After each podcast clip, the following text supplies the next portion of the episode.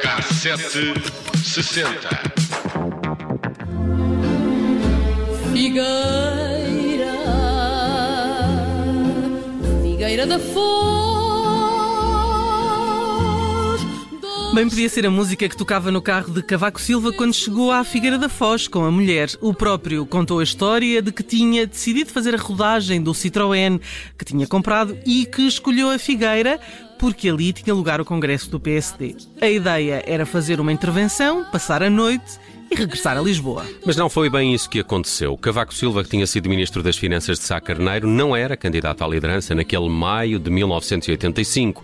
João Salgueiro estava bem posicionado para vencer. O anterior líder, Mota Pinto, tinha apresentado a, a demissão e de resto faleceu dez dias depois deste congresso e por isso aquele conclave não era igual aos outros. O ambiente, escreve o Diário de Lisboa, era de cortar a faca. Cavaco discursou no Salão do Casino, na manhã de 18 de maio. Em discussão estava a opção do PSD em relação às eleições presidenciais.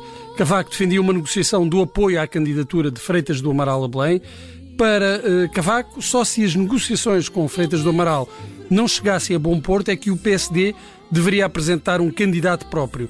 O jornal Dia escreveu que o discurso foi brilhante e incisivo e a plateia correspondeu.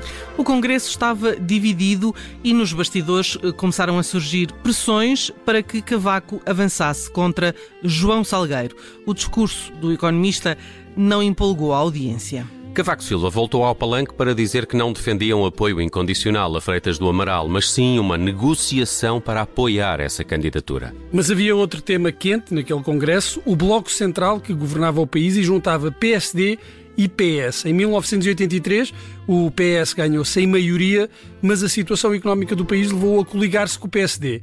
A União já ia com dois anos e as relações não eram nada famosas. Como Cavaco não era candidato, nem tinha apresentado uma moção ao Congresso, os subscritores de quatro textos juntaram-se e substituíram-nos por uma moção, síntese de apenas duas páginas. Ainda assim, Cavaco estava hesitante, mas a resistência foi-se esbatendo, escreve o Jornal de Notícias, e às tantas chegou-se a um ponto de não retorno.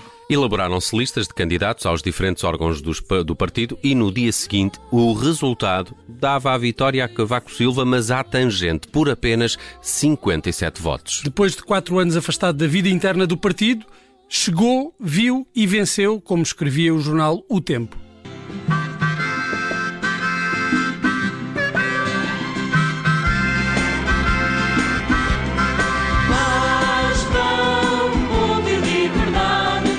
Sentou-se ao lado de Fernando Nogueira e Eurico de Melo, dois estrategas daquela candidatura relâmpago, e foi empossado líder do PSD. 38 anos depois, as opiniões continuam a dividir sobre a intencionalidade da rodagem de um Citroën que terminaria na conquista da liderança do PSD. Cavaco Silva sempre garantiu que não há qualquer fundamento na ideia de conspiração e que chegou a presidente do partido mais pela força das circunstâncias do que por uma escolha deliberada. O resto, o resto é história. Cavaco entrou em ruptura com o Partido Socialista Socialista, com o qual o PSD estava coligado naquele governo, apelidado de Bloco Central, e passou, em 1985, a esfiar um executivo minoritário. Com a realização de novas eleições legislativas em 87, depois de uma moção de censura uh, apresentada pelo PRD, o PSD alcançou a maioria absoluta no Parlamento, que seria a primeira. Cavaco Silva consegue outra logo quatro anos depois. E é assim a história da chegada à liderança do PSD de Aníbal Cavaco Silva em 1985. E já que calhou bem, porque uh, Cavaco Silva esteve este fim de semana nas notícias e portanto, é verdade. calhou bem recuperar esta história. Olha, fiz aqui uma viagem em 1985 e comecei por olhar o top de música em Portugal, uh, que não tem falta de Italo Disco e de One It Wonders. Entre os singles mais vendidos do ano, encontramos este.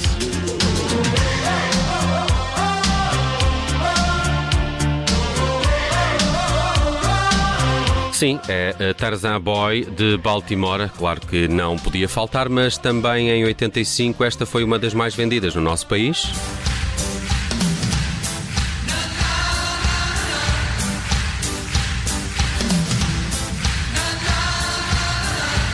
Live is Life dos austríacos Opus. Uh, isto era italianos e austríacos, era, Era. um, foi um período dourado Sim, é do Eurodisco. Uh, cujo vídeo oficial, se bem se lembram, uh, será para sempre uh, aquele em que Diego Armando Maradona dá toques numa bola durante o aquecimento de um jogo de futebol, numa meia-final da Taça UEFA. Eu acho que não há outro vídeo. Não. Ah, vá, se É- calhar até há, mas eu só gosto Ah, desse. ah, Esse é, o, eh, talvez o, o mais famoso, mais famoso até do que o verdadeiro. Mas também encontramos no top português de 1985 Maria Magdalena.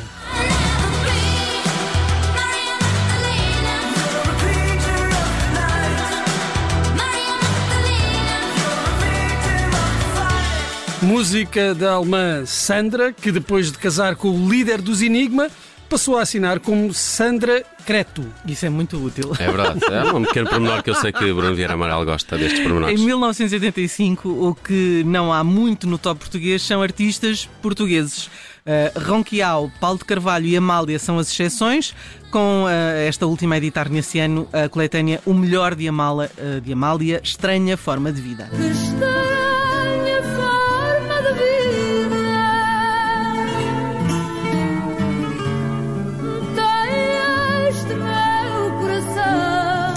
No cinema de 1985, ninguém vendeu mais bilhetes do que o Regresso ao Futuro, num pódio que tem dois Stallones, dois. No segundo lugar surge Rambo 2, A Vingança do Herói, e no terceiro posto Rocky 4, que tinha na banda sonora esta Living in America de James Brown.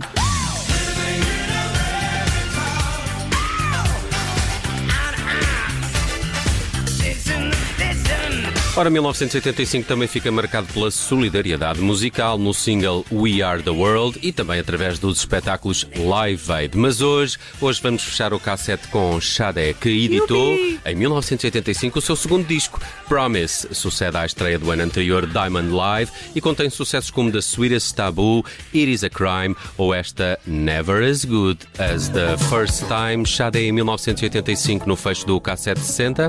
Daqui a pouco temos livros no Lado Bom da Vida com o Tiago Pereira.